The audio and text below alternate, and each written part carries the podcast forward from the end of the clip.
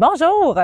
Les technologies numériques facilitent grandement l'apprentissage. On l'a tous remarqué durant la dernière année.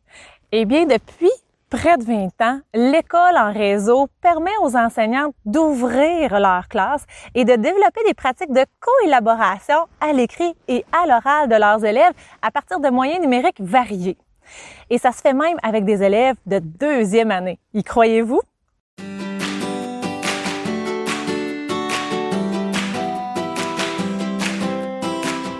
Aujourd'hui, j'ai le bonheur d'être à Saint-Claude, à l'école Notre-Dame du Sourire du Centre de service scolaire des Sommets. Je vais m'entretenir avec deux enseignantes, Janie et Tania, qui ont développé une séquence de co-enseignement pour mettre en œuvre des ateliers d'écriture en réseau avec leurs élèves sur le thème des animaux incroyables. Ce projet leur a même valu une bourse partenaire École en réseau et ACOPS en mars 2020. Je vais également m'entretenir avec France Boisjoli, qui est conseillère pédagogique au Centre des services scolaires des Sommets, qui les a appuyés dans la réalisation de leur projet. Comme quoi, c'est le travail d'équipe qui permet de réaliser de grands projets.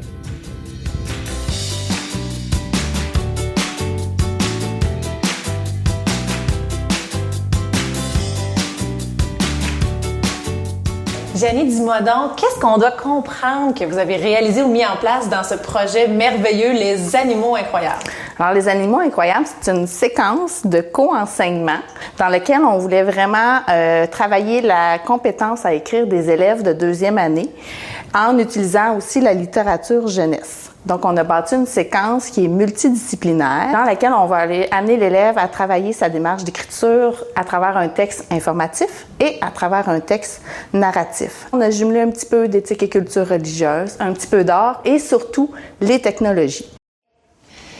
Tania, c'était quoi l'intention pédagogique que vous aviez quand vous avez pensé co-élaborer ce projet-là ensemble? Oui, ben en fait, on voulait faire écrire nos élèves. On voulait vraiment qu'ils soient lus, puis qu'ils soient, euh, dans le fond, vus aussi en virtuel par une autre classe, parce que dans notre petit milieu, justement, c'est des choses qui sont pas toujours possibles. là, tu as dit co-enseignement. Qu'est-ce que ça veut dire? Alors, co-enseignement, euh, ça veut dire que moi et une collègue, Tania, on se partage l'enseignement pour aussi amener un vent de fraîcheur aux élèves. Ça leur permet de voir des élèves d'une autre classe, de collaborer avec des élèves qui proviennent d'une autre école, parce que comme nous, on est dans un petit milieu, nos élèves, ils sont dans la même classe depuis la maternelle et ils vont être le même groupe jusqu'en sixième année. Mm-hmm. Donc, les équipes souvent restent les mêmes. Ça permet d'ouvrir les portes sur un autre groupe d'élèves avec qui on peut partager. Les élèves, ça leur permet d'avoir aussi une autre entrée. Parfois, d'entendre euh, une autre personne qui parle, peut-être que ça leur fait du bien d'entendre des, explications qui sont dites différemment. On n'a pas le même débit de voix, on n'a pas nécessairement la même façon de communiquer. Souvent, moi, au départ, je, leur offre du temps pour se, se, parler, se réseauter. Ensuite, la magie se crée parce que autour d'une bonne idée, autour de notre programme, de nos intentions pédagogiques, là, on développe quelque chose, donc un, tout un processus de très belles séquences d'enseignement.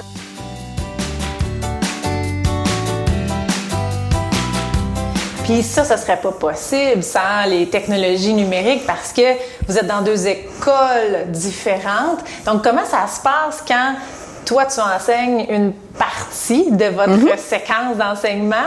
Dans, pour tes élèves, puis pour les élèves de Tania, comment ça fonctionne? On a utilisé, nous, la plateforme Teams de Microsoft Teams euh, lors d'un enseignement euh, en alternance. J'enseigne euh, une mini-leçon des ateliers d'écriture. J'enseigne à mon groupe tout en parlant en même temps au groupe de Tania. Et là, on pose des questions dans les deux classes. On se donne aussi du temps d'écriture. C'est important dans les ateliers d'écriture de, donner un temps d'écriture aux enfants. Et on fait un retour suite à la mini-leçon avec les deux groupes. Donc, nos élèves, mes élèves vont venir parler à la caméra pour parler de, des modifications qu'ils ont faites dans leur texte. Ils vont le partager à la classe de Tania. Ça permet d'avoir des nouvelles idées. On a eu une ressource super importante dans notre projet, puis c'est par rapport à l'école en réseau. Donc, il y a une plateforme collaborative d'écriture qui existe, puis c'est le moyen le plus efficace qu'on a trouvé afin que nos élèves puissent aller déposer leurs écrits puis qui soit lu et aussi commenté là, par rapport à, l'autre classe le jumelle.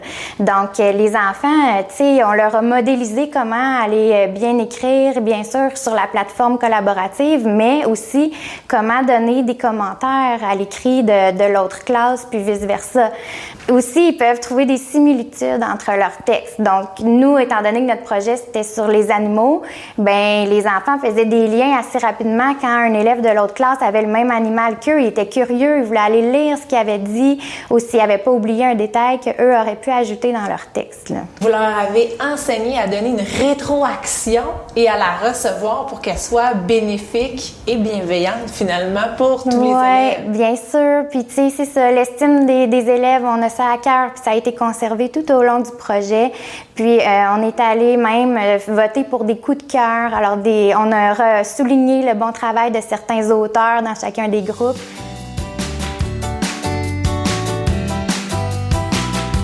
Puis parlons-en des bénéfices sur les élèves. C'est quoi l'impact que tu as vu par rapport à leurs apprentissages dans ces ateliers d'écriture-là? un, des impacts qui était le plus impressionnant, c'était vraiment la ils ont réalisé la portée de leur écrit. Hmm. En comprenant que quelqu'un d'autre allait le lire et que ce quelqu'un d'autre, c'était la classe qui était de l'autre côté du TNI, les élèves ont été vraiment plus, euh, ils, se posaient beaucoup plus de questions par rapport à comment écrire leur texte. Ils, s'engageaient davantage dans leur travail. Ça a fait une grande différence dans la correction de leurs écrits parce qu'ils réalisaient à quel point c'est important de se faire comprendre par une autre personne. Ben moi, je pense que ça leur a donné une certaine confiance en eux. Ouais, tu sais, euh, pour des élèves de 7-8 ans, peut-être que ça peut paraître épeurant, je le sais pas, mais, mais nous, on les a lancés dans le projet, puis on leur a fait confiance. Ils en savent pas mal plus que qu'est-ce qu'on peut croire. Ouais.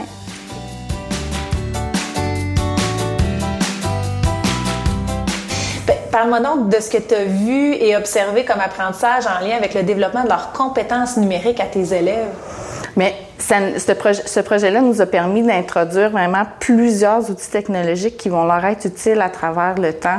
On a utilisé des fonctions de traitement de texte. Les élèves vont devoir un jour utiliser le traitement de texte. On a pratiqué en préalable le doigté parce que la vitesse d'écriture, ça l'aide aussi quand on veut communiquer notre message à quelqu'un.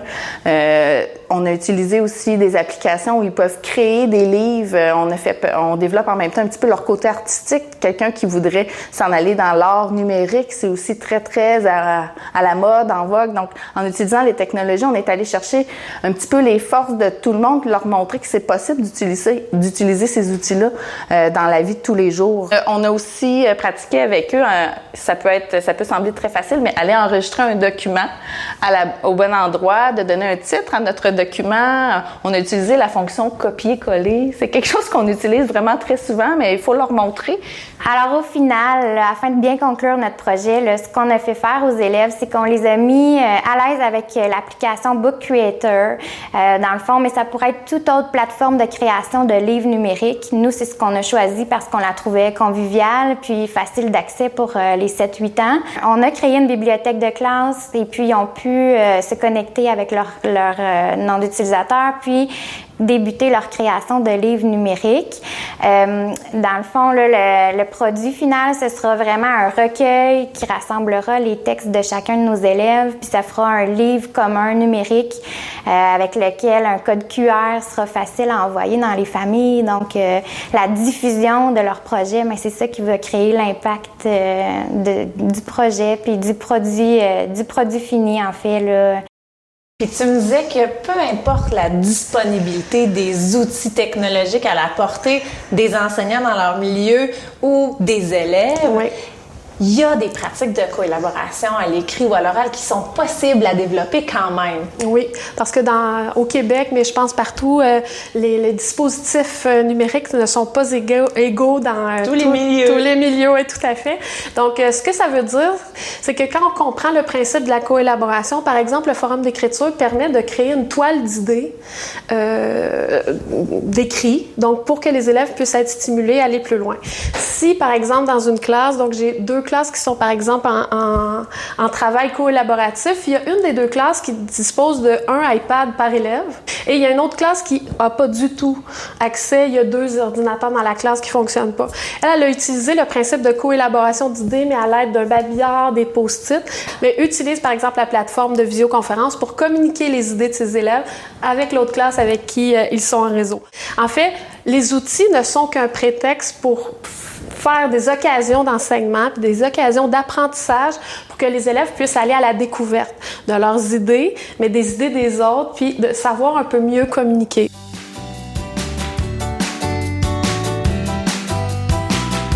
De ton côté, à toi comme enseignante, en quoi tu as vu que ça enrichissait ta, ta pratique d'enseignement de travailler en collaboration comme ça avec euh, Janie? Ben, je me sentais vraiment moins seule puis allégée. De travailler en co-enseignement, le, premier bénéfice pour moi, je, je trouve, c'est la motivation.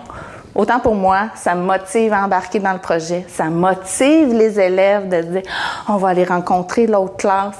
Donc, j'invite vraiment tous les autres enseignants, peu importe le niveau, à s'embarquer dans des projets du genre et de, de, profiter du fait que dans un projet, on peut évaluer différentes choses et non pas juste la finalité.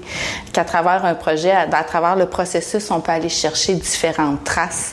Que c'est pas nécessairement lourd un projet, qu'on peut vraiment en bénéficier puis aller euh, chercher plusieurs compétences d'ouvrir notre classe puis d'ouvrir la fenêtre justement par le biais du, TNI. Ça fait du bien, puis ça, ça, les élèves sont contents de voir des nouveaux visages. Ouvrez votre réseau, ouvrez-vous à la collaboration. Je pense que c'est la plus belle invitation que je peux euh, vous lancer. Puis dans le cadre d'école en réseau, euh, on, on, on, est fait pour ça. Donc il y a des ressources, mais il y a aussi toute une idée de jumelage où est-ce qu'on peut travailler ensemble pour favoriser comme un travail d'équipe. Puis c'est pas obligé d'être des très grands projets qui durent 13 semaines ou euh, c'est l'idée de travailler en collaboration pour amener, pour, pour amener vos élèves à aller, euh, à aller plus loin, puis vous amener vous-même aussi à, à, des instants d'inspiration, de, de, mais de collaboration, puis de, de réel partage.